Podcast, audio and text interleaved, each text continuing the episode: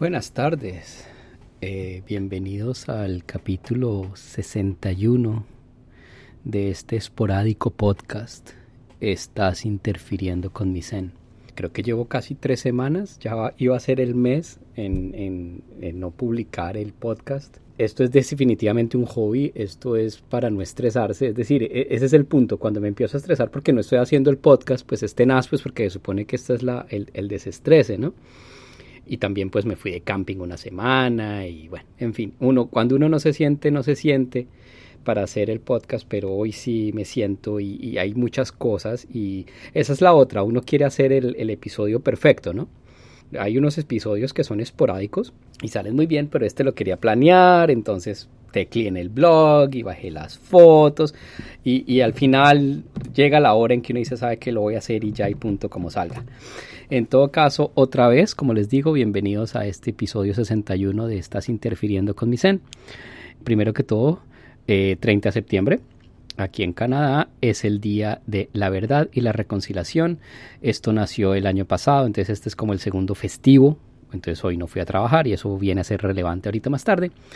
Pues para hacer conciencia y recordar todos estos abusos que el gobierno canadiense cometió contra los aborígenes al inicio pues, de su formación como país, ¿no? Y tenemos todo el cuento de las escuelas residenciales y, y todo el cuento desde el año pasado de que se han empezado a descubrir tumbas en los colegios que eran los internados, digamos, manejados por la Iglesia Católica, pero comisionados por el gobierno, pues para, abro y cierro comillas, educar a los indígenas en las buenas formas católicas, pero lo que en realidad hicieron fue sacarle el indio a palo, eh, les cambiaban el nombre, les no podían escribir su idioma, eh, les, les, quitaban el nombre, les ponían un nombre, eh, es decir, todo un cuento de aniquilación literalmente física y cultural que pues yo ya he tocado en este podcast antes. lo último, las últimas cifras hablan de entre 4.100 tumbas sin marcar en los colegios de niños, básicamente. Entre 2.000 y 6.000 los números van, pero el número así grande de la comisión es 4.100 y más todos los sobrevivientes que, lograron salir del sistema, pues cuando el sistema se acabó y todavía están esos sobrevivientes y todas las historias. Entonces, hay como un balance, ¿no? Eh, por ejemplo, hoy estaba escuchando el radio y básicamente lo que es CBC, que es la radio pública del gobierno, pues entonces es todo el día dedicado a cuestiones aborígenes, no solamente para recordar esta tragedia y este genocidio cultural que se dio, sino para narrar sus historias, preservar su lenguaje, sus tradiciones, todo el cuento. Hay mucha cosa que también se ha degenerado en lo que voy a llamar en orange washing, porque el, el, naranja se convirtió en el color preferido. Entonces hoy, por ejemplo, mis hijas fueron al colegio, pero entonces es el día de la camiseta naranja. Tienes que llevar tu camiseta naranja. Y mucha gente se compra la camiseta. Y, por ejemplo, eh, ahí es donde se empieza, digamos, a prostituir la idea. No es que las camisetas sean hechas por una organización aborigen, que uno sabe que los fondos van a ir a una organización aborigen que les proveerá servicios de nativos para nativos, sino que por ejemplo hoy veía yo un ejemplo y no es por no es por tildarlos de malo ni nada, seguramente lo hacen con la mejor intención, pero el equipo de béisbol de Toronto, los Blue Jays de Toronto, obviamente hicieron el Jay lo que sea, una fundación y obviamente estaban vendiendo las camisetas del Jay Foundation. Eh, por ejemplo, otro almacén, que, eso sí es una conversación mucho más larga, el eh, Hudson Bay Company, que es un almacén icónico acá en Canadá, es la cadena local, digamos, pero el, eh, ellos, ellos están trabajando la, la, imagen del Hudson Bay Company como un almacén canadiense nacional, ya no son canadienses, obviamente son los gringos, son dueños de eso, un conglomerado, y de eso también vamos a hablar más tarde. Pero entonces el Hudson Bay tiene como una línea de cosas de lujo muy canadienses. Eh, unos abrigos de lana, unas cobijas, y es un famoso diseño que ellos tuvieron, que es una cobija blanca como con cinco franjas de colores como los olímpicos, y es como la cobija Hudson Bay, todo el mundo la conoce, pero estamos hablando que es una cobija que vale 200, 300 dólares. Entonces Hudson Bay dice que todos los y pues tienen ropa y abrigos, bufandas, todo eso con, como con esa línea Hudson Bay. Uno no las ve mucho en la calle o es para los que sean icónicos, no se venden mucho porque son caros, pero en todo caso Hudson Bay anunció que todas las ganancias que se saquen de esa cobija van a una organización indígena. vaya a saber si es la Fundación Hudson Bay para el apoyo de las cuestiones indígenas. Al final, estas fundaciones a lo que les sirve a las empresas es para evadir impuestos, porque lo que hagan a través de la fundación entra libre de impuestos, eh, porque es una donación de caridad.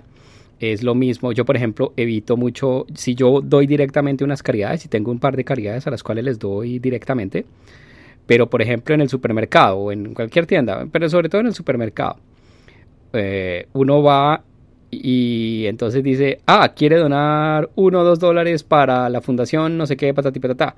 Por lo general yo digo no, es porque eso le sirve para evadir impuestos a la cadena de supermercados. Toda la plata que recojan es libre de impuestos. Y ellos, quién sabe, y, uno no tiene cero auditoría, ¿no? Vaya a ver qué hacen ellos con la plata. Pero bueno, hoy es el día de la verdad y la reconciliación y pongámoslo en ese contexto. Eh, pero empecemos con una historia súper macondiana. Y me acaba de pasar, literalmente. Ah, resulta que hoy, como es el día libre, una amiga con la que no nos veíamos hace años, años, años, años, eh, pero nos, nos hablamos mucho por Twitter. Y ambos teníamos el día libre. Entonces, así surgió la idea por Twitter y nos cruzamos mensajes. O sea, siempre ha habido como, he mantenido la amistad así como por Twitter, pero hace años que no la veía. Y le dije, oye, ¿por qué no nos vamos a ver un café? Nos encontramos en algún sitio, yo estoy trabajando en el centro, no sé qué. Y ella dice, no, sí, es que yo ya no estoy trabajando en el centro, estoy en otra oficina, por otro lado, no sé qué, ta, ta, ta, ta, ta. Y al final ella dice, bueno, ¿por qué no se viene a mi casa? Porque yo todavía no soy capaz de ir a un sitio público. Es decir, ella se está cuidando muchísimo de la pandemia y entonces al final dijo, no, yo no soy capaz de ir a un café, pero venga a mi casa y nos vemos en el patio si hace buen clima y ahí en el deck, en el patio, pues tomamos un café y hablamos mierda. Y yo le digo, listo, ¿a qué hora le llegó tal hora? Listo, hoy confirme, sigue en plan, listo. Entonces no es lejos de mi casa, literalmente son cinco minutos en un carro, pero llegar en bus es una hora, porque me toca coger dos buses. Me toca tomar dos buses, coger un bus, o sea, estar a la hora, no sé qué, ta, ta, ta, ta. El bus llega, me cruzo en un sitio, cruzo la calle, luego tengo que esperar el otro y el otro sube. Es decir, es súper engorroso. Para llegar a las diez y media tuve que haber salido a las nueve y media de la mañana. Y literalmente son cinco kilómetros. Eh, entonces al final dije, bueno, me voy a regalar para Uber. Listo, no importa. Entonces, primer Uber, sin ningún problema, pa, me recogen la casa, pum, llego en diez minuticos, cinco minutos, me dejan la casa. Hablamos carreta, ta, ta, ta, ta. Ya después al mediodía, no, listo, me voy, te dejo, no sé qué, ta, ta, ta. Bueno, mando a pedir el otro Uber, llega el otro Uber. Y hasta ahí normal, lo más, lo más intrascendente del mundo, un, Uber. Bueno. Y entonces estoy acá en el Uber y pues sí, me subo al carro. hola, hola, sí, no hay que, gracias, no hay que, ta. Y le empieza a sonar el teléfono al man. El man eh, habla, habla francés. Y entonces dice, eh, disculpe, ¿puedo tomar la llamada? Yo le digo, sí, sí, sí, no hay problema, en inglés. El man llega, contesta la llamada y empieza a hablar en francés. Francés venteado africano. Ta, ta, ta. Pin, pin, pin, pin, pin, pin. Pero yo le entendía más o menos lo que iba. Yo no sé si era la esposa o la hija echándole un rollo, pero ahí sí ya no entendí. Y el tipo le dijo, te tienes que calmar, no sé qué, patati, patata, que no sé qué. Y el man solo escuchaba como, ajá, sí, pero... Y la vieja, tra, tra, tra, tra, tra, tra. Creo que era la hija porque era como, le decía papá, bueno, o sea, o sea, creo que le entendí, porque la verdad no les entendí todo. Y el man, no, te tienes que calmar, no qué, bueno, y se caía la comunicación y dice, no, mire, la comunicación está picha, no sé qué, patatatada, y le colgaba, porque, porque no, se, no se hablaban, o sea, era por WhatsApp. No funcionaban los datos, bueno.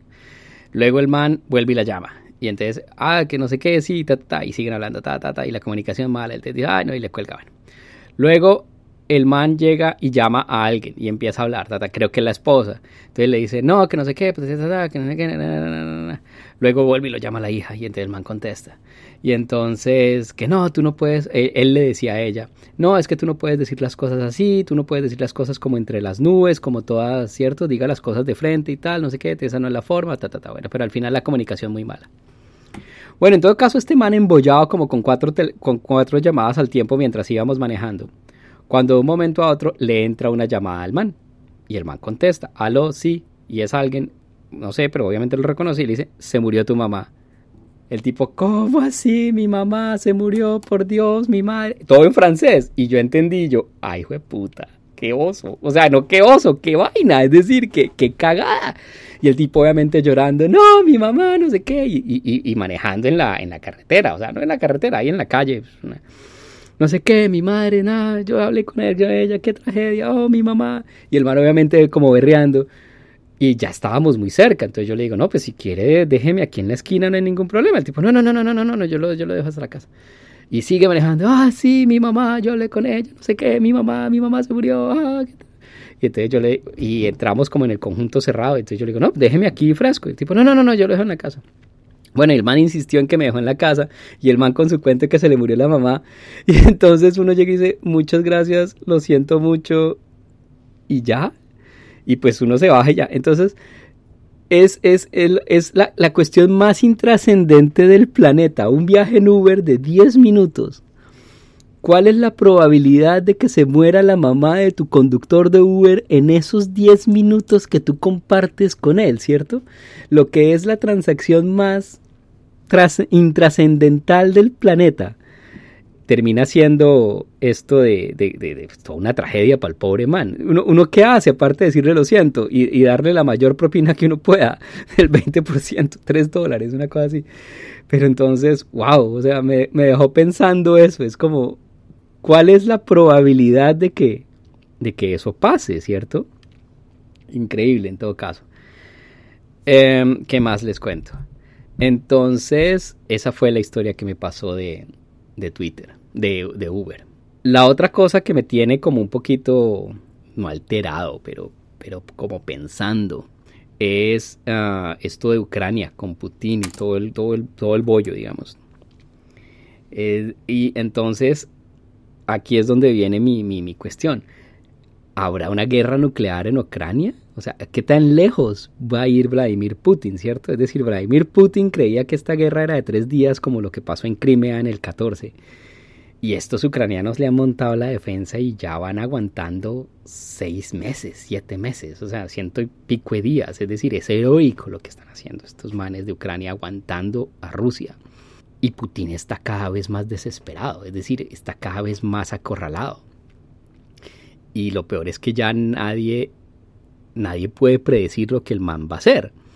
Entonces, ha ido escalando la cosa y ha hecho varias cosas que van sumando y, empiezan a preocupar mucho. Primero es que obviamente se le cayó el mito del ejército ruso, es decir, lo que él creía que era o lo que él tiene la imagen y, me recuerda a la escena o esta escena famosísima de la película Downfall con Hitler y Hitler con sus generales en el búnker cuando ya está perdiendo la guerra y descubre que lo están engañando y que al final todo el mundo simplemente le mantiene la fantasía a Hitler de que todavía la guerra es ganable. Eh, la famosísima foto de Hitler saludando a niños como de 10, 12 años, enviándolos al frente como ya cuestión desesperada para ganar la guerra, ¿cierto? Y él convencido, y ahí es donde él se mete al búnker, y ahí es donde empieza a caer estos últimos dos o tres días de derrota total hasta que llegan los rusos a Berlín. pero entonces, esa, esa, esa, esa imputada de, de, Hitler con los generales, Putin está más o menos en ese mismo nivel. Entonces, es impredecible. Y entonces, ¿qué ha hecho? Vladimir Putin primero ha llamado a 300.000 personas de las reservas es decir, estamos hablando de gente como tú o como yo.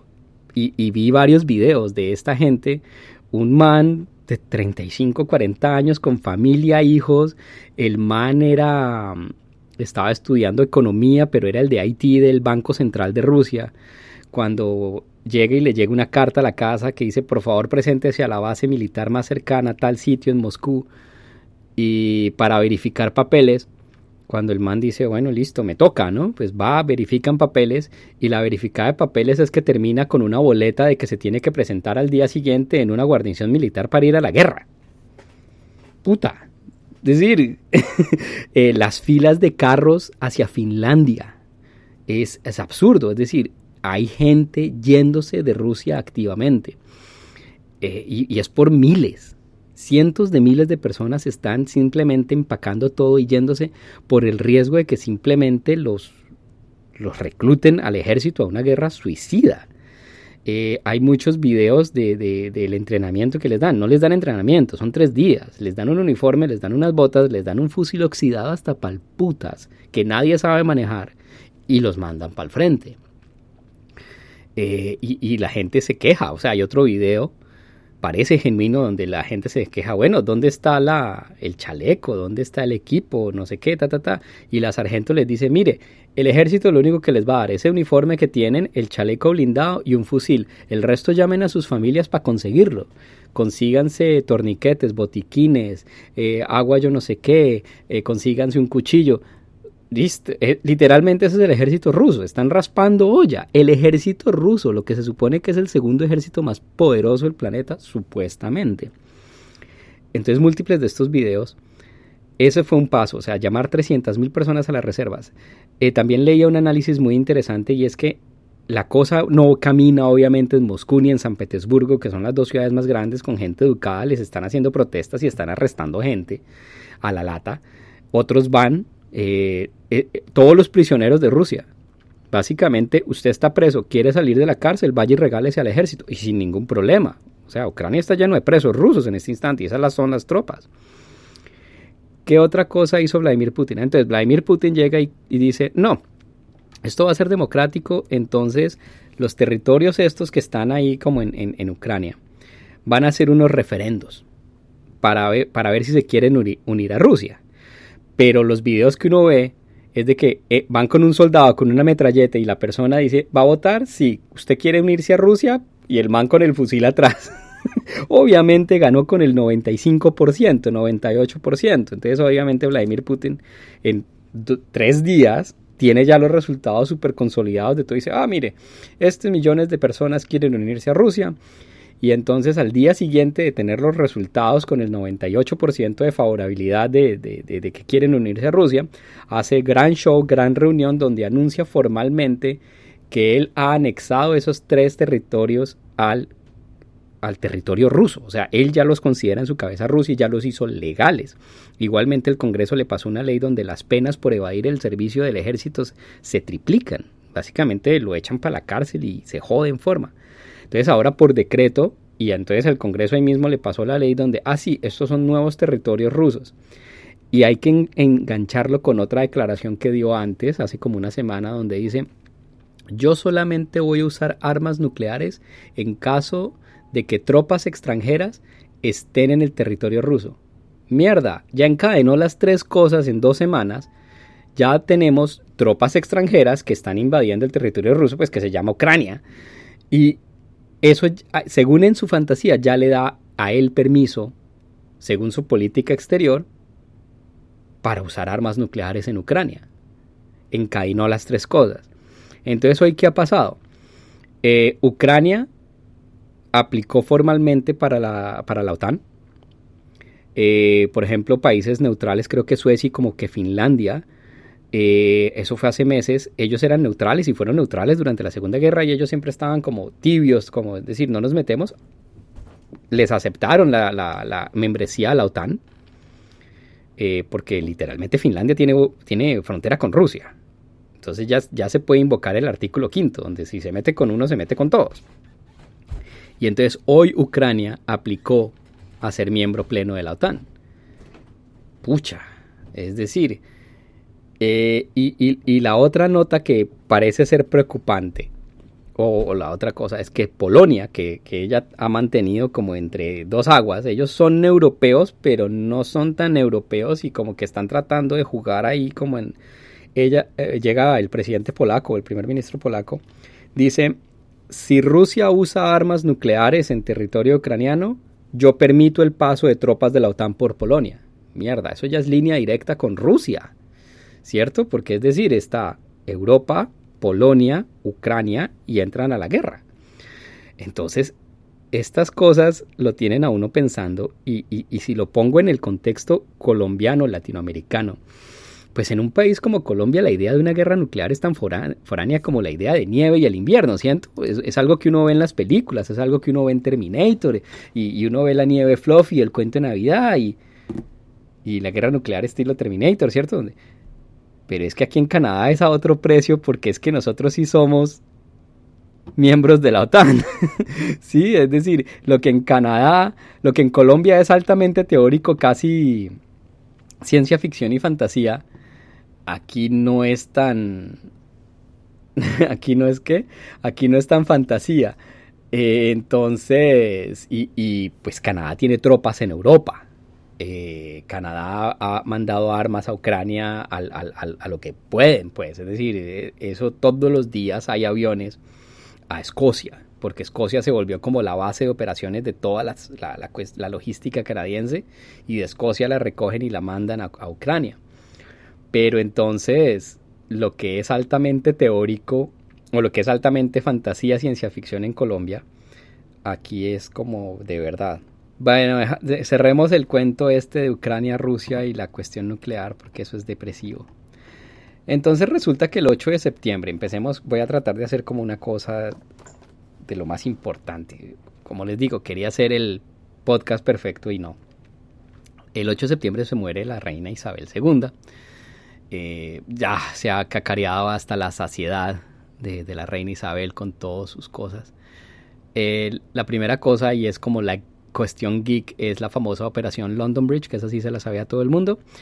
Pero la operación London Bridge solo aplicaba cuando la reina moría en Londres, en, en Buckingham. Teóricamente esto fue la operación Unicornio. La operación Unicornio, y el unicornio es el animal de Escocia, es si la reina moría en Escocia. Entonces, parte de la, de la operación unicornio, y no sé si es coincidencia, pues obviamente el desfile y tal y cuento, pero para hacer el viaje mandaron un avión militar. Era un avión militar de estos de carga de la Fuerza Aérea eh, de Inglaterra, de la, de la Royal Air Force. Pero entonces es el número 7717. 7717 uno, bueno, no, o, o 17717. En todo caso, si uno voltea el número, dice Lizzie y así es como todo el mundo conoce el avión, Lizzie, y es pues la reina Elizabeth. Una feliz coincidencia, quién sabe. Me imagino que alguien lavó el avión antes de semejante cosa. Y ya después se ve la ceremonia de... Y la última operación esta, Operación Unicorn, era si moría en Escocia. La última operación era la Operación Overthinker. Y la Operación Overthinker era si moría en algún otro sitio que no fuera ni Londres ni Escocia. Y después pues usaron el avión Lizzie y ya toda la pompa y toda la ceremonia y toda la cosa. El mejor resumen lo hizo Harper's Magazine, está ahí en el, pod, en el, en el blog la voy a tratar de traducir al vuelo y entonces dice, listo, Inglaterra se muere la reina Isabel II a los 96 años, después de un reinado de 70 años, se suspende el parlamento, los partidos de fútbol, los shows de modas y hasta los paros. Las iglesias de las, las campanas de las iglesias fueron forradas como con cuero, los péndulos, para que no sonaran tan duro. Saludos de 96 cañonazos por todos lados y hasta los los traficantes de drogas ofrecieron descuentos en cocaína y ketamina. En su última aparición pública, la reina aceptó la renuncia del primer ministro Boris Johnson, quien en su último discurso se comparó al político romano Cincinnatus, que volvió de su retiro como un dictador, y Igualmente, eh, pues nombró, aceptó a la nueva primer ministra Liz Truss, que fue solamente soportada por el 0.3% de la población y en el 94 describió las, las leyes monárquicas como una desgracia. Millones alrededor del mundo eh, pues están haciendo el duelo por la reina, quien se negó a disculparse por el rol de la monarquía en el esclavismo y en el, y en el colonialismo, básicamente hizo leyes para que, la corona fuera para que la corona y la reina fuera excluida de cuestiones de leyes de antirracistas y de discriminación sexual o de energías renovables, búsquedas de la policía y no pagó impuestos o ganancias sobre el capital por 40 años a pesar de tener ganancias o a pesar de tener un valor de 500 millones de dólares. Nuestros valores han, han sido y serán constantes, dijo el nuevo, reino, el nuevo rey Carlos III, que tampoco va a tener que pagar impuestos a, los, a, la, a la herencia de esos 500 millones de dólares. Entonces las noticias de, de la ascensión del rey Carlos fue anunciada a los cuatro vientos en Inglaterra por personas a caballo y al Buckingham Palace por el y en las abejas de la del Palacio Real de Buckingham por el por el cuidador de abejas real. Uno toca cada uno de las colmenas y dice, la señora está muerta, pero usted no, te puede decir.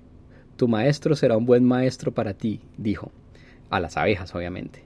Una ceremonia canadiense de ciudadanía fue suspendida porque los oficiales estaban confundidos acerca de quién debía uno hacerle el juramento pues de, de, sí, de, ciudadanía.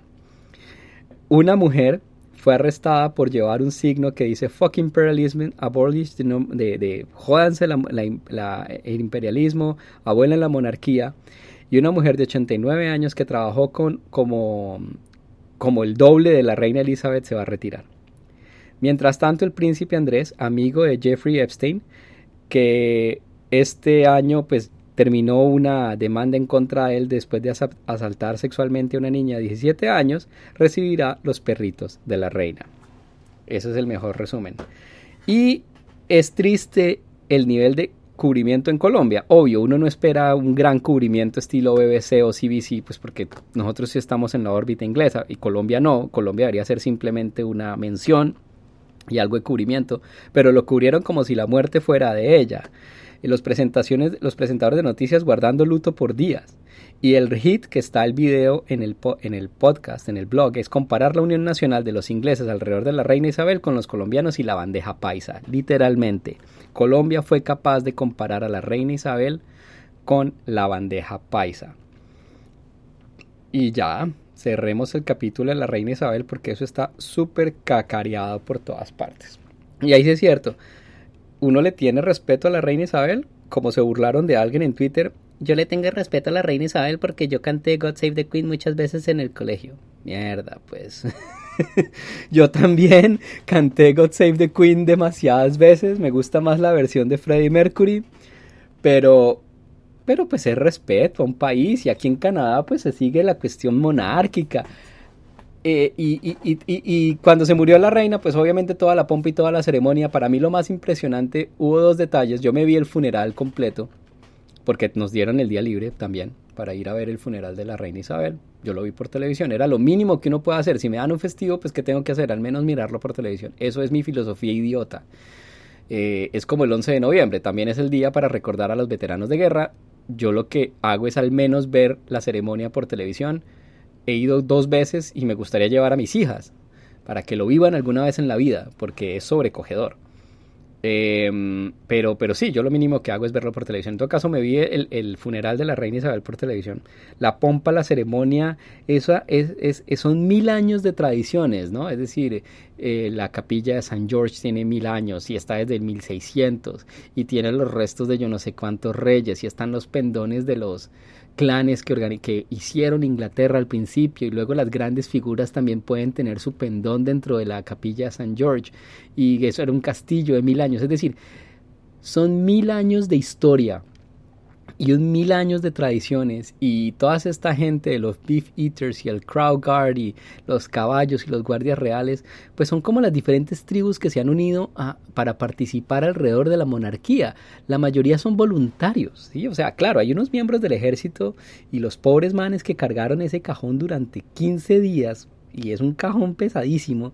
Y hijo de madre la, practicada que tuvieron que meter y básicamente quiénes son los ocho tipos más fuertes del ejército saquen el uniforme de gala y a cargar el cajón y no lo dejen caer. Imagínense ese trabajo eh, todo mundo estrenando vestido negro. Los, los sastres en Londres no dieron abasto pero entonces toda esta pompa y toda esta ceremonia y, y, y, y, mucha, entrevistaban a mucha gente al borde del camino, ¿no? ¿Qué piensa la reina Isabel? No, bien, sí, nos va a hacer falta, es la única reina que yo conocí. Eh, ¿Y usted qué sabe de la monarquía? Nada. ¿Y, usted por qué quiere estar aquí? Eh, no, no sé, tenía que participar en la historia. ¿Tiene algún recuerdo con la reina Isabel? Eh, no, pero fue mi reina. Es decir, el 90% de las personas simplemente querían participar en este hecho histórico sin tener como mucha idea de quién, por qué y cuándo, qué era la reina Isabel, qué representaba la monarquía. Simplemente querían participar en este hecho histórico. Mucha gente simplemente hizo eso, alinearse en, en, una, en una carretera, mucha gente salió a los parques y había pantallas en vivo. Era participar de alguna forma. Los más activos llevaron flores, eh, llevaron ositos Paddington y ya hasta el castillo dijo no más osos por favor porque no tenemos dónde meterlos. Hicieron un detalle muy bonito con todas estas flores que les llegaron sobre todo al, castillo, no a Buckingham sino al otro donde la enterraron. Entonces tenían tantas flores que voluntarios y la gente y las familias de las personas que cuidan el castillo y los empleados, digamos, básicamente el que pudiera, cogía las flores, les quitaba el plástico y las organizaron en los jardines. Y eran kilómetros y kilómetros y kilómetros de rectángulos perfectamente hechos y todas las separaciones inundadas de flores de colores.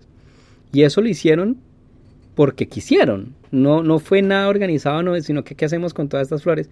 Lo último que vi es que pasaba un gran carruaje, obviamente real, brillante hasta palputas, con unos caballos blancos y el man de uniforme rojo. Y con todas las flores, lo que las estaban, eh, y ahí como una unidad de composting en el castillo, entonces todas van para allá. Y al final pues van a ser abono. Y entonces lo que más me llamó la atención, dos detalles de la ceremonia del entierro de la reina Isabel. Una, el ascensor, ¿no? O sea, ponen el cajón, quitan el cetro, quitan la corona, quitan el orbe, lo ponen ahí en el, en el, en literalmente en el altar de la iglesia y ahora la iglesia es la que guarda el poder, ¿cierto? Hasta que el rey Carlos sea coronado también en una iglesia y se lo pasan pues, de, la, de, la, de la iglesia al rey. Ahí es donde la reina deja de ser reina y es Elizabeth otra vez y súper cachetosísimo, baja en ascensor así eléctrico, ¿no? Se mete en el piso. Y yo, wow, eso es estilo. Esa, esa la planearon muy bien. O sea, eh, yo no lo había visto y seguramente ya lo hicieron para el príncipe Felipe, que pues se murió hace poco, el esposo. Eso de pronto no lo pasaron, pero entonces sí, en esta es como el cajón, le quitan todas las decoraciones y baja el cajón. Y justo antes de que, de que baje el cajón, uno de estas personas a cargo de la reina tiene un bastón, lo rompe en la mitad, pero pues tiene una unión metálica, entonces no es roto, roto, sino que lo desgonza y pone los dos pedazos encima del ataúd y el ataúd baja. Eso quiere decir que a partir de ese momento él cesa su función con la corona. Uno de estos bastones, y eso dicen, leí por ahí alguien, es el del jefe del servicio secreto británico MI5, general fulanito de tal, no me acuerdo quién es, pero entonces él también tenía un bastón y él también rompió el bastón y lo puso eh, en el féretro de la, de la reina, aunque eso yo no lo vi. O no sé si el que rompió el bastón era, o sea, no decían que era el jefe de MI6. Ah, pero bueno, en todo caso, eso fue lo que pasó, esos fueron los dos detalles que me llamó la atención. Pero son mil años de tradición.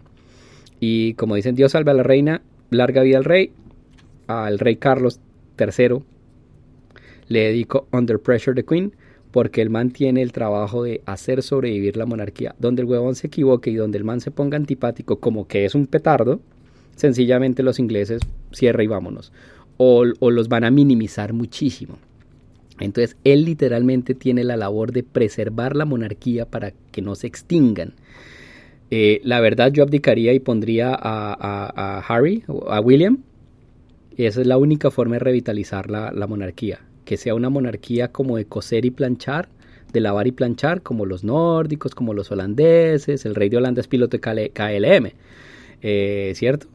Hay que bajarle muchísimo la nota. Pero, pero sí, es decir, eh, y, y, los rubíes y los diamantes de la corona pues son todos robados de India y todo el colonialismo. Y entonces esto ha suscitado toda una serie de debates. Una isla del Caribe, creo que fue Barbados, él llegó y se abrió el parche, dijo, no más monarquía, chao, bye.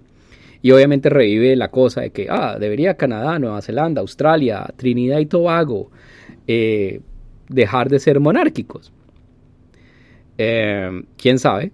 Por ahora no hay mucho movimiento acá en Canadá, no hay mucha atracción.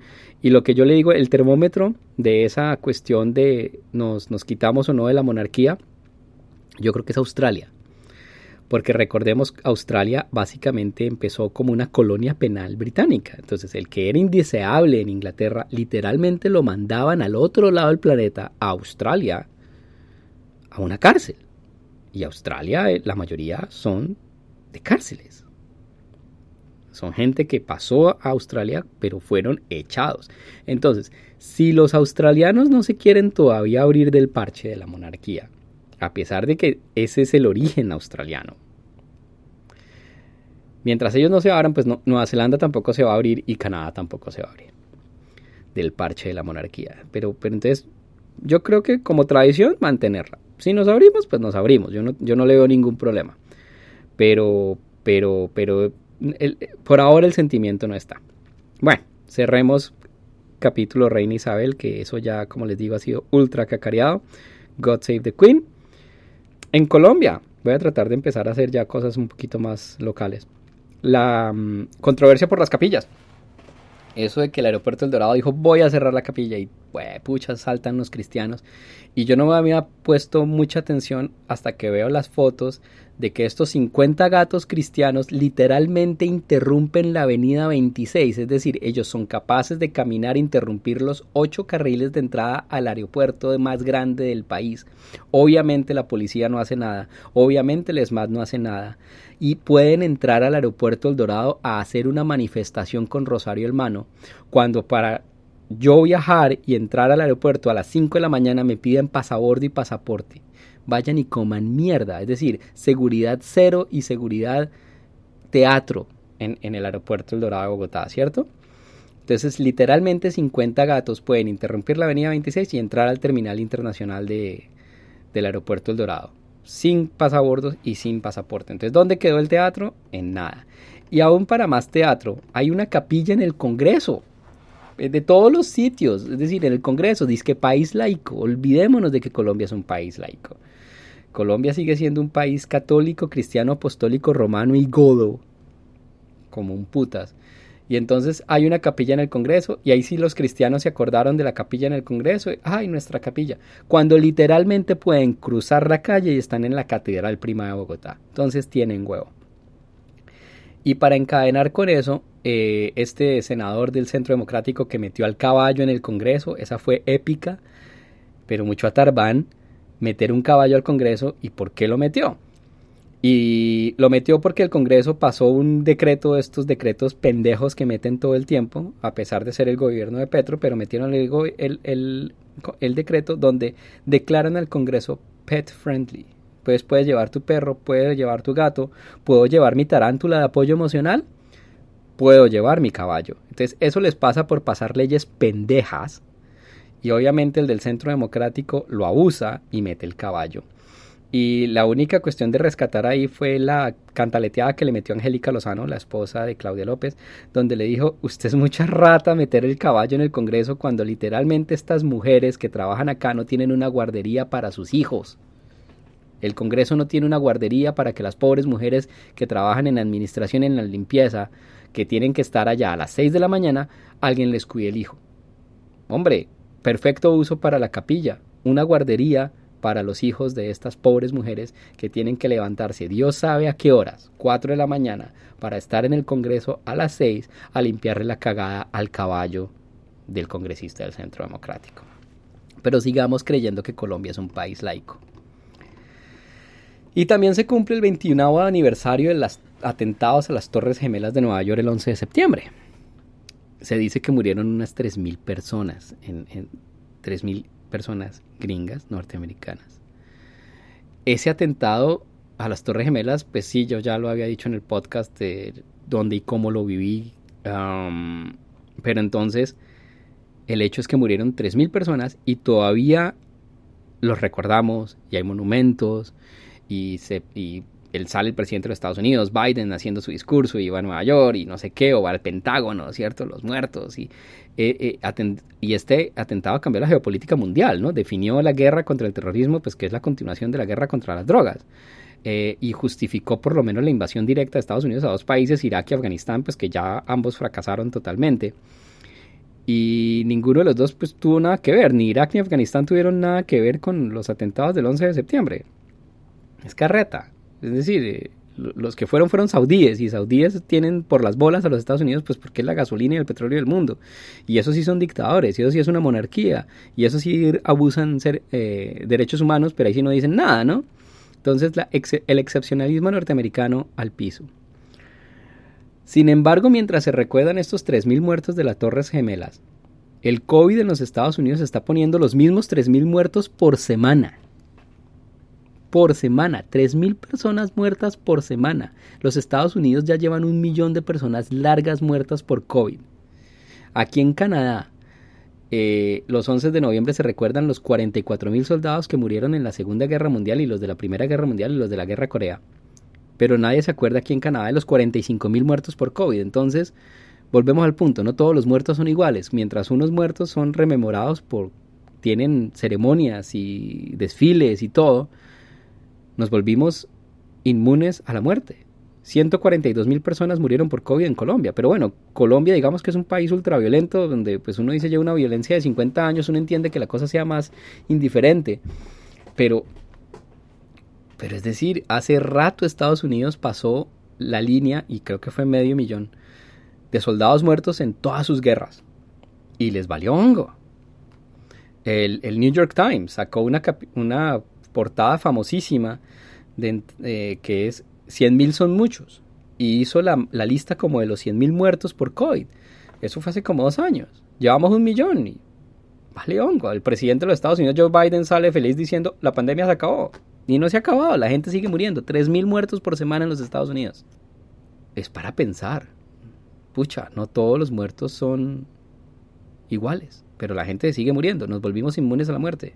Hay, hay un artículo que lo tengo en mi timeline de Twitter donde dice que desde hace rato cuestiones populares en los Estados Unidos, las películas y las series de televisión, están planeadas para anestesiarnos ante la idea de la muerte y todos estos shows de zombies y de supervivencia y de guerra, pero sobre todo digamos de zombies, donde la gente muere y muere y muere y muere y muere y la gente le ve como entretenimiento, ¿cierto? Pero eso nos va anestesiando de lo brutal que es esto. Y al final nadie le importa y al final cada uno está por su lado, ¿cierto? póngase la máscara porque quiere, no vaya enfermo al trabajo y eso que uno tiene la ventaja de, no ir a un trabajo, de trabajar remotos de la casa, pero hay mucha gente que no tiene opción y va y va.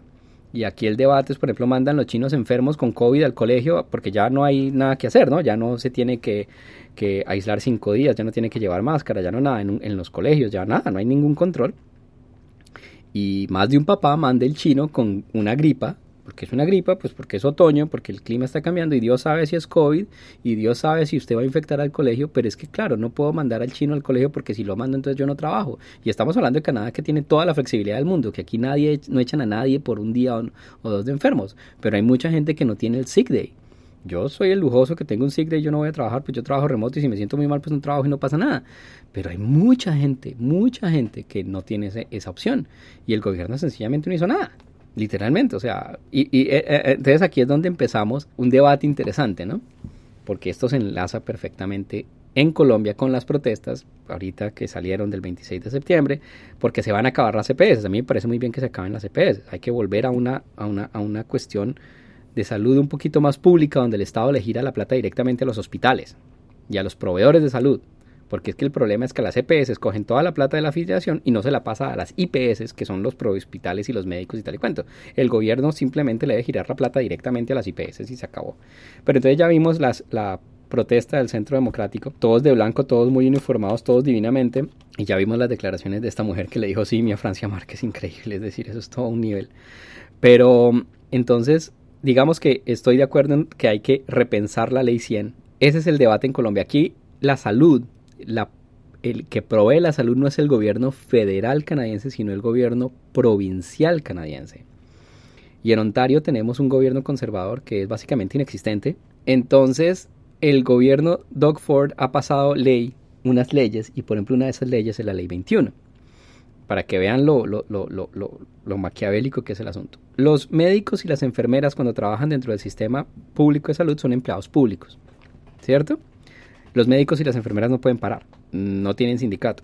O si tienen sindicato, pero no pueden parar. Y entonces, obviamente, negocian el contrato cada dos, tres años. Y pues todo el, tira y afloje, ¿no? De la inflación, no sé qué, el 2%, el 3%. Bueno, entonces llega Ford y dice: Mire, yo me quito el problema de negociar con los sindicatos para adelante. Yo les voy a poner topes al salario y solamente les voy a reajustar el 1% anual. Listo, por decreto, pa. Entonces ya no hay conversación, ya no hay negociación, ya no hay nada y no pueden parar. Eh, la inflación va en el 8%, pero entonces pasa estas leyes donde le fija topes a los salarios a las enfermeras, a los profesores, a los médicos, a todo el mundo, y ya sabe que su incremento anual va a ser del 1%. Punto. Por supuesto, bajo esas condiciones, muchísima gente ha renunciado, pero lo más perverso es, por ejemplo, con las enfermeras. Entonces, la enfermera renuncia a su puesto en el hospital, pero para seguir trabajando, va y trabaja con una agencia privada Entonces el gobierno de Ford, en vez de girarle billones de dólares a los hospitales o aumentarle el salario a, los, a las enfermeras, lo que hace es pasarle la plata a estas empresas privadas y a través de las empresas privadas contratan las enfermeras como consultores, donde no hay ningún tipo de, de obligación laboral, digamos. Usted entra, le pago, pero entonces el gobierno no le paga directamente a la enfermera, sino que es la agencia privada.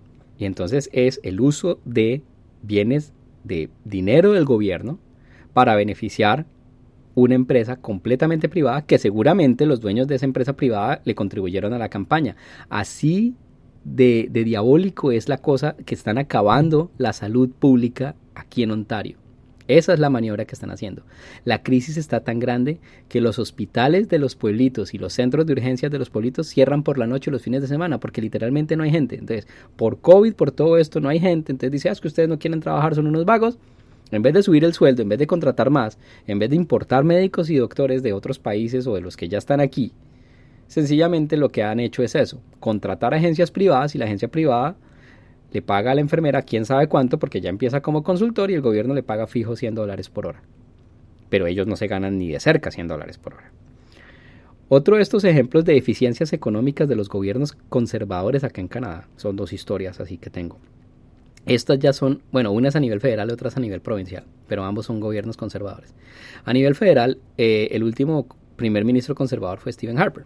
Y entonces Harper también, que no, que las eficiencias, echó un montón de servidores públicos, cerró un montón de cosas, es decir, hubo bastante movimiento al nivel de empleado público, eh, controló el, el, mensaje de los científicos, no patrocinó ninguna cosa científica, a no ser que le ayudara a vender petróleo, bueno, no importa. Pero entonces una de esas cosas, y es la cosa más absurda del mundo, uno de los papeles fundamentales que uno tiene aquí cuando llega a Canadá es el SIN number, el, Social Insurance Number, que básicamente es un número que uno usa únicamente para impuestos y abrir cuentas bancarias, pero básicamente es el número con el que rastrean la plata de uno. Cuando uno abre una cuenta le piden el SIN, cuando uno abre un fondo de pensiones le abren el, el SIN, para créditos le preguntan el SIN, pero es impuestos, es plata. Entonces, cuando uno va a pie el papel, como inmigrante uno va a una agencia y dice, oye, mire, llega y no sé qué, y dice, ah, listo, sí, ¿dónde estás? No sé qué, ¿dónde vives? Ta, ta, ta. Te llega tu SIN number por correo a la casa y llega una carta y dentro de la carta llega una tarjeta plástica con el número. Es la tarjeta plástica más sencilla del planeta, blanca con rojo con los números y ya, y el nombre. Y tú guardas la tarjeta y ese es tu número.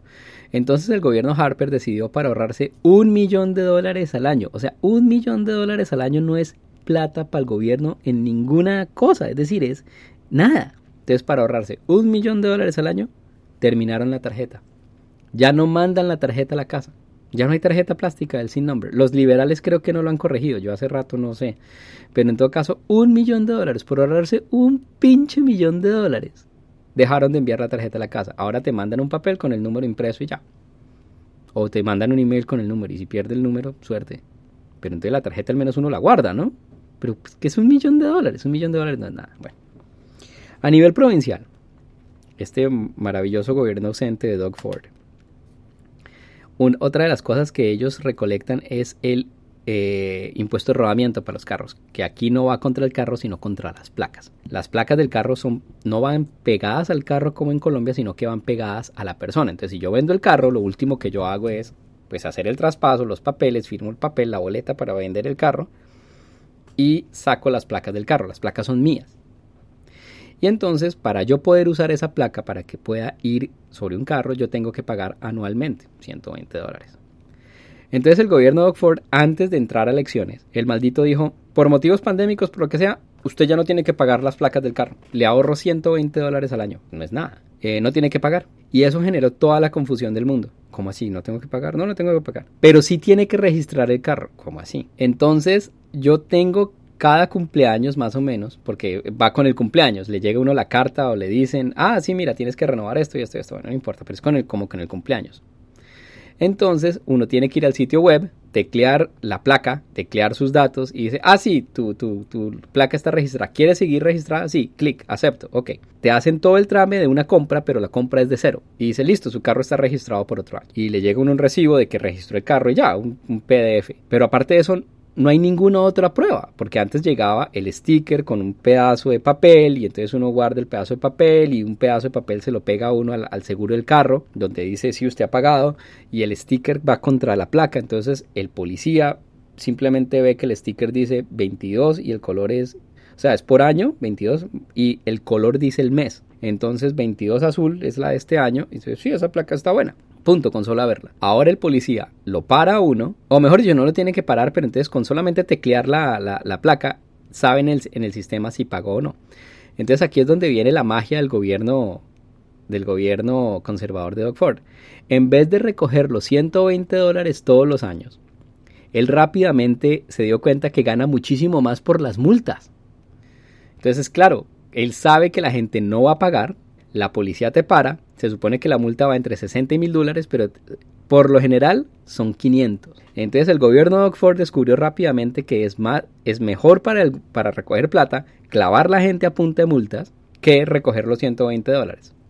Esa es la otra. Y la última, el gobierno de Oxford recortó en un billón de dólares el presupuesto a la educación. Ese billón de dólares lo hubiera podido usar para mejorar los salones, contratar más profesores, subirlos a los profesores, cambiar el aire acondicionado de los colegios para que no se esparza el COVID. No, con ese billón de dólares le va a mandar a los padres de familia un cheque por 400 dólares por cada hijo una vez al año. Bueno, listo, sí, gracias. ¿Y yo qué putas hago con 400 dólares? Es decir, ¿en qué me beneficia 400 dólares para la educación de mi hijo? Nos hicieron lo mismo con el Chromebook. Es decir, cuando fue la crisis y todos los chinos necesitaban un computador para conectarse remotamente al colegio, el gobierno de Oxford ahí muy rápidamente, así, ah, te mando 200 dólares por cada chino. Y yo, bueno, sí, gracias, cubrió el Chromebook.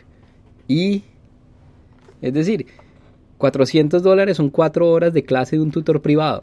¿Le va a cambiar la vida a mi hijo con 4, 5, 6, digamos 8 horas de tutor de matemáticas privado? No, 400 dólares en la educación de un chino no es nada y la mayoría de la gente no la va a usar no la va a ahorrar para la educación del hijo, no, uno se la gasta en una cosa, otros si acaso la ahorrarán. Los 400 dólares de pronto yo los meto en el fondo de educación para mis hijos para la universidad, pero uno termina gastando esa plata, yo no sé qué hice con mis 300, creo que compré los Chromebooks, pero entonces sí, me, me van a llegar 400 dólares por chino, gracias al gobierno de Oxford, pero con ese billón de dólares en el sistema educativo se hubiera podido hacer muchísimas más cosas. Pero entonces esas son las políticas conservadoras de nuestro cuestión Doug Ford. Y volvemos al cuento de la salud privada. La salud privada es muy chévere mientras se tenga el poder adquisitivo y los tratamientos sean rentables para el hospital.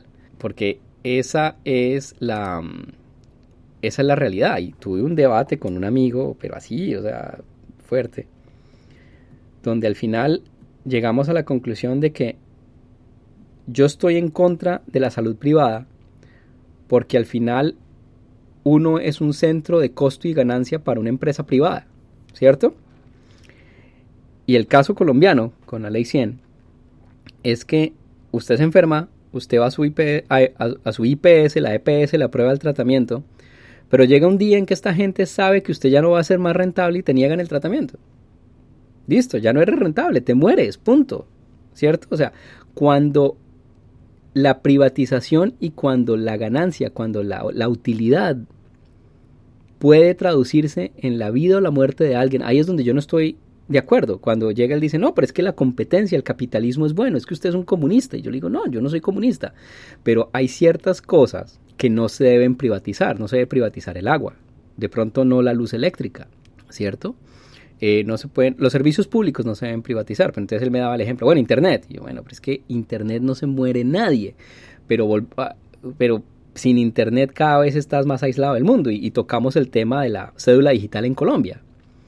¿Qué tal que usted no tenga un celular? ¿Qué tal que usted no tenga plan de datos? ¿Cómo carga usted su, su, cédula digital? Y la quiero ver ampliada al 150%. Entonces sí, la tecnología por la tecnología no necesariamente es mejor. Eh, lo que pasó en India.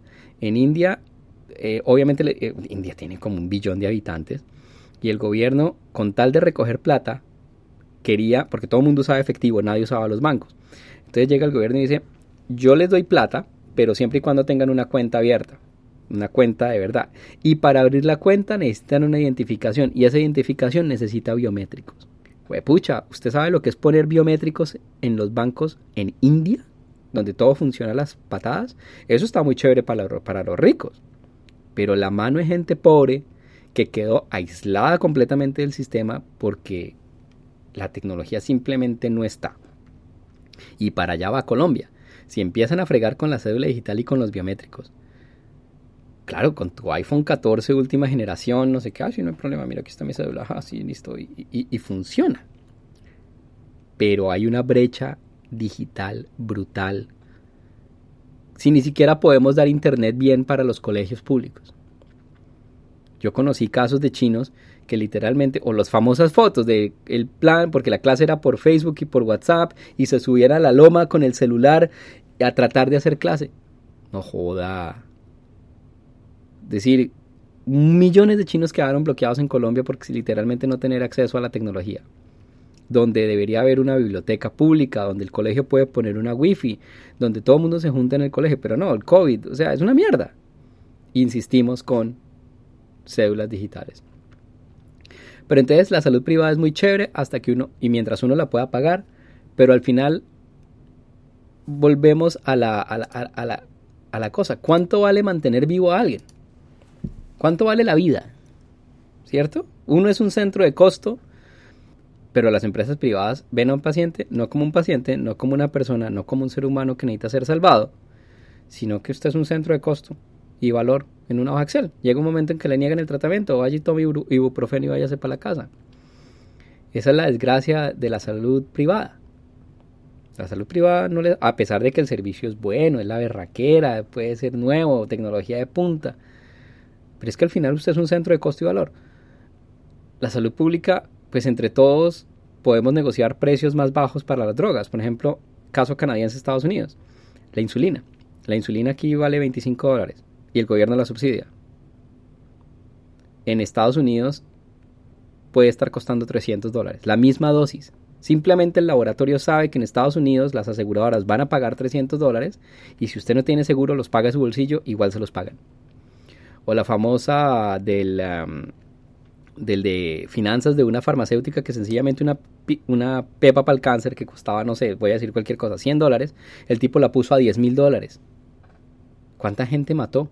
Y fue a juicio, porque no había ninguna justificación. El man simplemente subió el precio. Claro, la, la, la, la farmacéutica se volvió millonaria, los accionistas felices porque les estaba entrando plata como putas, pero al final está matando gente.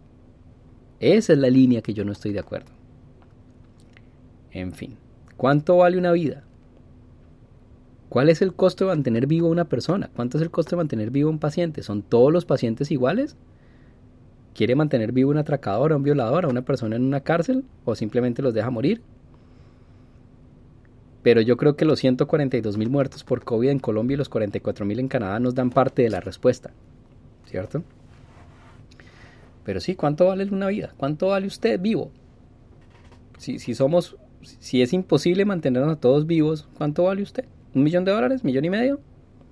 ¿Se muere por no obtener un millón de dólares? es simple. Eh, GoFundMe, la mayoría de los GoFundMe en Estados Unidos, con el equivalente del Baki, son para cubrir gastos de salud de enfermedades catastróficas, cánceres y vainas de esas. Sí, hay, hay para cualquier cosa, pero la mayoría es para cubrir cosas de salud. Y los Estados Unidos son muy generosos porque literalmente entre todos están haciendo lo que el Estado no hace, que es subsidiándose entre todos, los, al amigo, a la esposa, al, primo amigo del hermano, la mujer del mocho, de, de, subsidiar la salud, porque el gobierno sencillamente no se le da la gana. Pero bueno, aquí al menos la salud sigue siendo gratis y ahí vamos. Pero como les dice, aquí en Ontario les están cortando las piernas en las rodillas, porque la van a acabar. Y no sé cómo quitarnos a este gobierno conservador de encima, porque literalmente no hay oposición. Las dos cabezas de oposición del NDP y de los liberales de, Ontario se retiraron. Y literalmente los, los de la Casa de los Comunes la legislación de Ontario trabajan 56 días al año. 56. No van a trabajar. Llegan, hacen lo mínimo, hacen las mínimas ceremonias, firman, aparece el Premier de Ontario, firman dos cosas y, ah, suspendemos cuatro semanas más. Y ya. Es increíble. Pero bueno, lo eligieron, ganó. Y es el problema. Gana es con unas mínimas votaciones, pues por la apatía de la gente La abstención es como el 65% acá en Canadá. Al 65% de la gente le vale hongo a nivel provincial. O sea, la abstención fue altísima a nivel provincial. Y este man gana por un barrio en Toronto, literalmente, un barrio. Porque el barrio le trabaja Ford Nation. El hermano de Doug Ford, eh, dicen que la, fortuna de la familia Ford es por tráfico de drogas.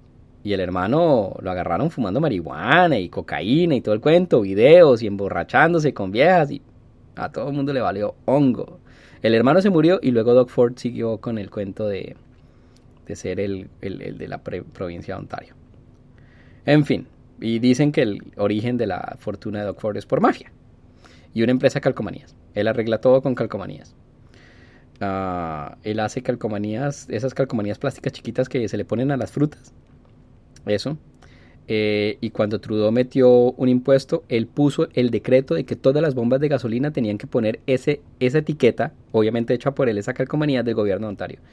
Yo hice mi pequeño acto revolucionario y cada vez que iba a echar gasolina y veía la etiqueta la quitaba.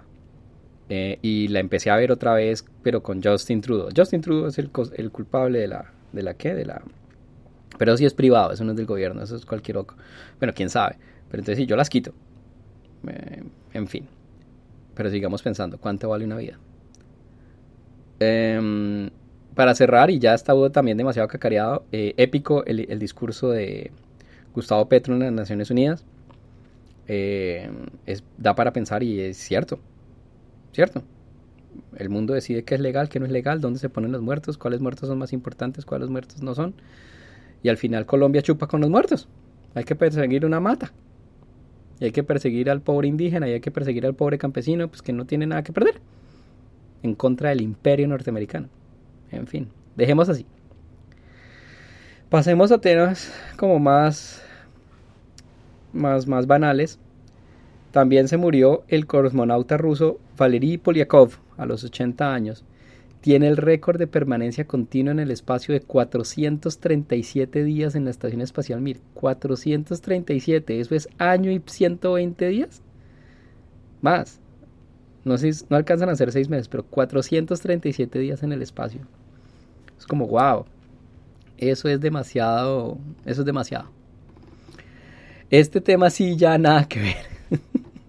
Me disculparán mis oyentes del podcast. Resulta que, yendo al centro, por motivos varios, yo, yo, yo casi nunca voy a un shopping mall, yo nunca voy a un centro comercial, lo hace muy poco, cada vez menos, y desde la pandemia menos y desde hacía como años no pasaba por el centro comercial del centro de, Ottawa, que es Río Center. Y entré a Río Center y claro, un montón de tiendas vacías, cerradas todavía, no sé qué. Y lo primero que me sorprendió es que había como tres grandes tiendas que solo quedó una, digamos. Primero eh, está Gap, que es pues de, de, Estados Unidos, de San Francisco, pues que tienen ropa.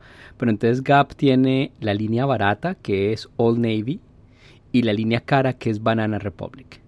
Entonces en Rio Center había un Old Navy y un Banana Republic y están ambos cerrados y eran locales grandes, eran locales ancla, digamos, de fondo. El Banana Republic era más, más chiquito, pero eran locales grandes. Y también el Old Navy se fue. Y aparte de eso, no está Victoria's Secret. Victoria's Secret, no está. Y era una tienda grande, es decir, en la esquina de esquina. Es decir, el nivel del local, para que se hagan una idea, Victoria's Secret, ese local y era más o menos como todos los locales, ese es el tamaño. Ese estilo panamericano unicentro, estamos hablando de ese tamaño, sino un poquito más grande, ese es el tamaño local, o sea, es un local importante. Y tenían dos en Rio Center. Uno de, Victoria's Secret y el otro de la línea juvenil, que esa tienda obviamente nunca entré, eh, se llamaba Pink. Pero entonces, dos tiendas que debe costar un montón de plata en el centro comercial. El otro Victoria's Secret que yo conocía fue en Montreal, en, el, en un centro comercial a la entrada de Montreal, que era creo que más grande el local. Pero el Victoria's Secret más grande que yo conozco es en el de San Francisco, creo que sobre la calle Powell, en toda la, una plaza, ahí hay una plaza en Powell Street al frente de la tienda Apple. Estamos hablando de Prime Commercial Real Estate, ¿cierto? Y la tienda Apple en San Francisco es la catedral, pues, ah, es, la tienda Mac. Entonces, esta era la tienda Victoria's Secret. Estamos hablando que era todo dos o tres pisos en la base de un edificio. Gigantesca esa tienda. Resulta que Victoria's Secret, calladamente, desde hace dos o tres años, cerró 40 tiendas en Canadá. Ya no hay más Victoria's Secret. Y eso lo contrasto con el Victoria's Secret que se conoce en Colombia. Eh, Victoria's Secret en Colombia, pues es un pobre remedo de lo que es Victoria's Secret.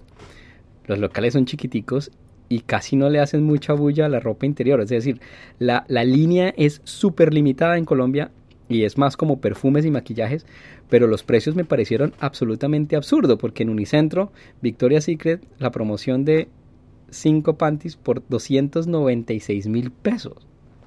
Esa misma promoción acá en Canadá vale 43 dólares, que son 140 mil. Entonces, literalmente en Colombia vale el 100% más. Claro, yo sé, Victoria's Secret pues, no tiene nada que ver en Colombia cuando es competirle al Palacio, el Brasier y el Solo Cuco, ¿cierto? Es imposible. Yo, yo no sé qué ropa interior compran las mujeres en Colombia, no me importa, la verdad. No sé quién es quién. Eh, pero, pero sí sé que mi esposa extraña la ropa interior colombiana y, Colombia tiene muchísima tradición en lo que es el maquilado de ropa interior, ¿cierto? Es industria. Eh, por ejemplo, hay una línea de ropa interior para hombre, Pump, que es maquilada en Colombia, es hecha en Colombia. Y esa marca desde el 2009 y es puramente virtual, no tienen tiendas. Y después de este tema así como todo absurdo, entonces sí, Victoria's Secret cerró 40 tiendas en Canadá eh, había otra tienda buena que se llamaba Jacob, cerró en el 2014. La Sensa, que fue fundada en 1990, tiene 277 tiendas,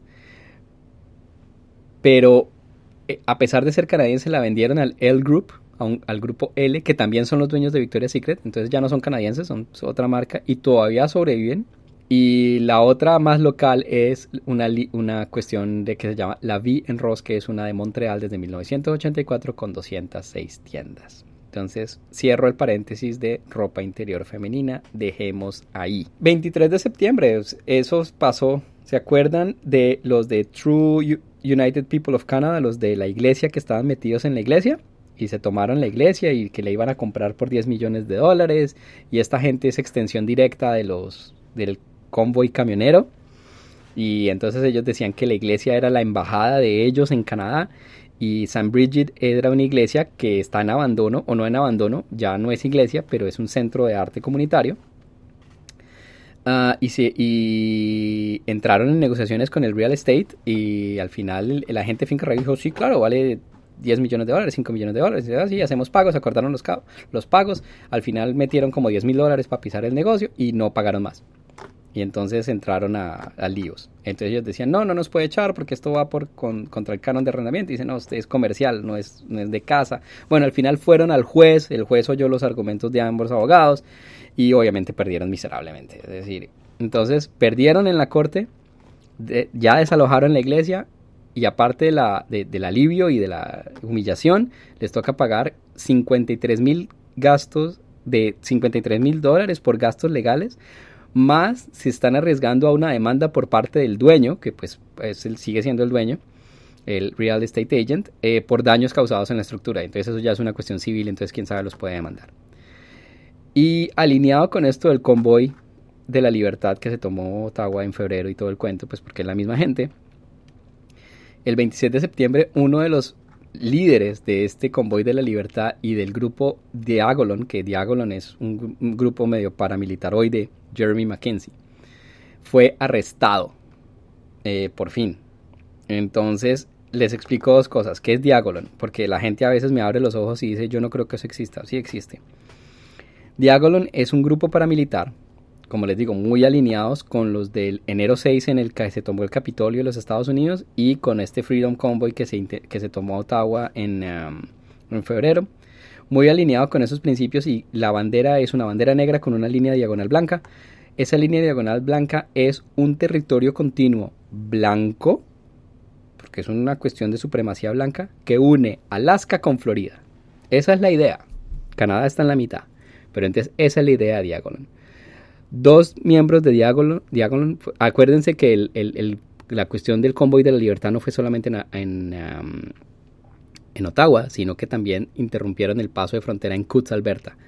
Allá RCMP hizo una operación y capturó a dos miembros de Diagolon con armas y explosivos y los agarraron fue porque la intención de que iban a sencillamente encender a RCMP a bala y los tenían monitoreados totalmente, les hicieron su operación y pues obviamente ellos van a demandar diciendo que fue una operación falsa, pero pues porque era un doble agente o alguien posando de, protestante, pero en realidad era espía de la policía. Bueno, cayeron y los arrestaron con armas, chalecos, munición, explosivos, todas las...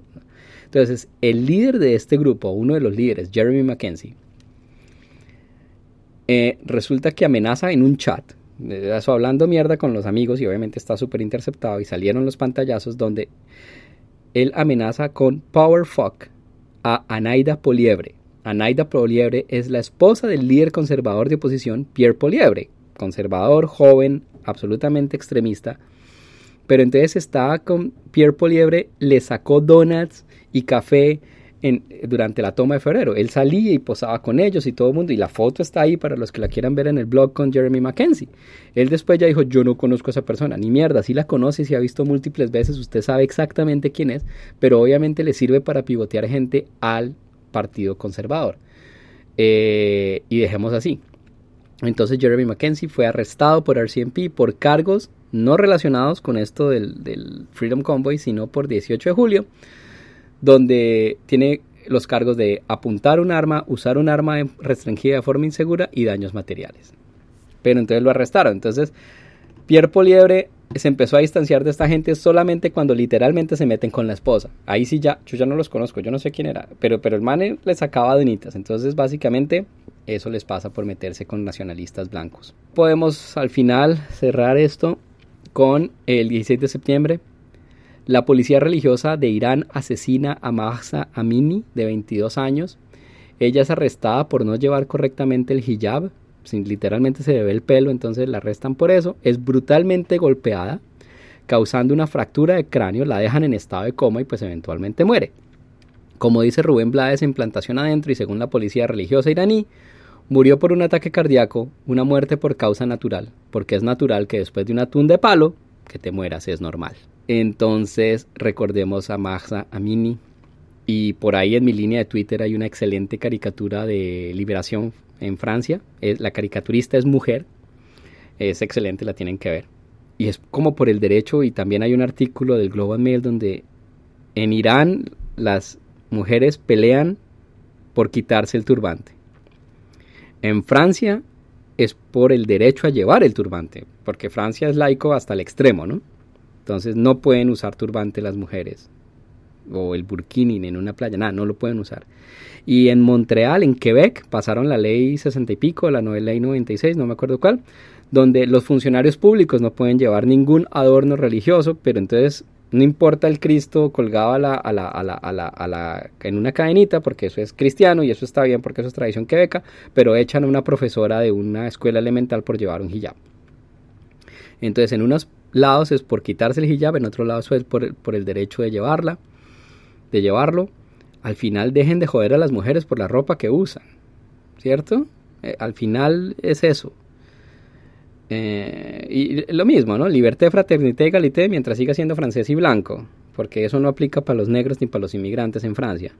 El huracán Fiona causa estragos en las provincias atlánticas canadienses, tres muertos, múltiples daños materiales. El primer ministro fue como tres días a visitar toda la zona. El ejército canadiense está apoyando las labores de reconstrucción. Eh, igualmente llega el huracán Ian a la Florida y hay toco un tema ya un poquito más geek, que es el Waffle House Index, que me parece chistosísimo.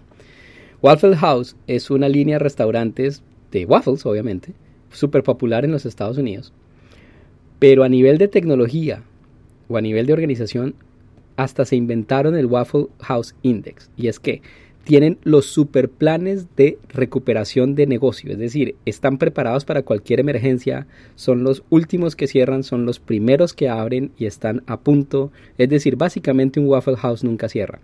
La forma de saber si un desastre es serio es cuando el Waffle House cierra. Ese es el Waffle House Index. Uno empieza a mirar qué Waffles, Waffle House están cerrados y sabe exactamente que ahí va a pegar el huracán literalmente, o va a haber una inundación o lo que sea. Pero entonces estos de Waffle House son unos durísimos y son famosos, como les digo, por sus planes de contingencia.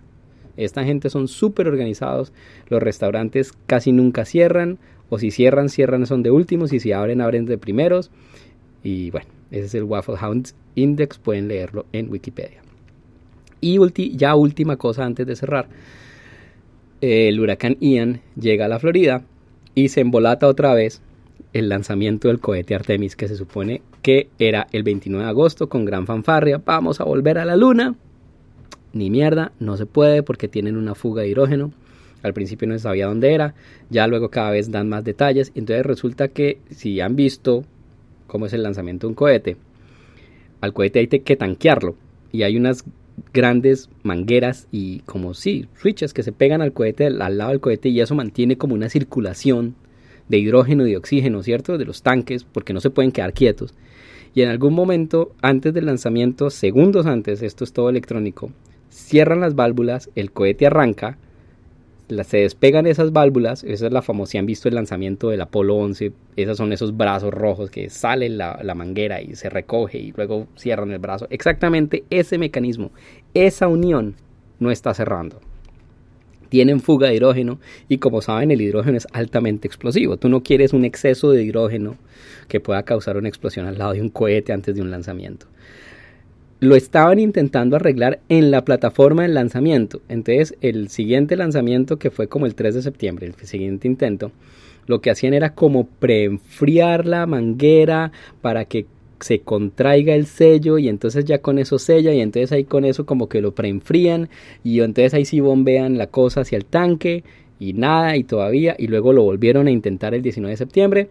Lo cierto es que por el huracán Ian les tocó tomar la decisión de guardar el cohete en el, en el Vehicle Assembly Building, en el gran edificio ese blanco. Eso ya cuestión es una cuestión totalmente de horas. Entonces ya, y, y, pues tú no puedes tener un cohete de esos expuesto al clima tanto tiempo. Y en el huracán, pues obviamente hay que guardarlo. Y obviamente moverlo y llevarlo es cuestión de horas y es todo un problema logístico. Lo cierto es que el lanzamiento está embolatadísimo y hay que calcular bien la cosa mecánica celeste, ¿no? O sea, uno no le tira a la luna pues porque obviamente la gasolina está contada, entonces son ciertos días a ciertas horas. La siguiente oportunidad, si se da, es en noviembre. Pero entonces el problema de devolver el, vehículo al vehículo Assemble Building es que no tienen como toda la cosa para hacer el troubleshooting de la torre al otro lado. Es decir, se les está complicando la vida tenazmente a los Estados Unidos su famosa misión Artemis de volver a la luna. Y dejemos ahí, hoy estuvo largo, una hora 20 minutos. Eh, ahí saben, ahí están los enlaces en mi Linktree de Buy Me a Coffee. Si les gusta el contenido, pueden apoyar. Muy especial saludo a los miembros del Comité Nerd Alternativo, del colectivo Nerd Alternativo. y nada, saludines, muchas gracias por escuchar este este humilde podcast. Inconstante podcast, no, eh, ¿cómo se llama? Sí, no es constante, es cada vez que se me da la gana. Muchas gracias. Entonces, saludos. Hora 20. Bye.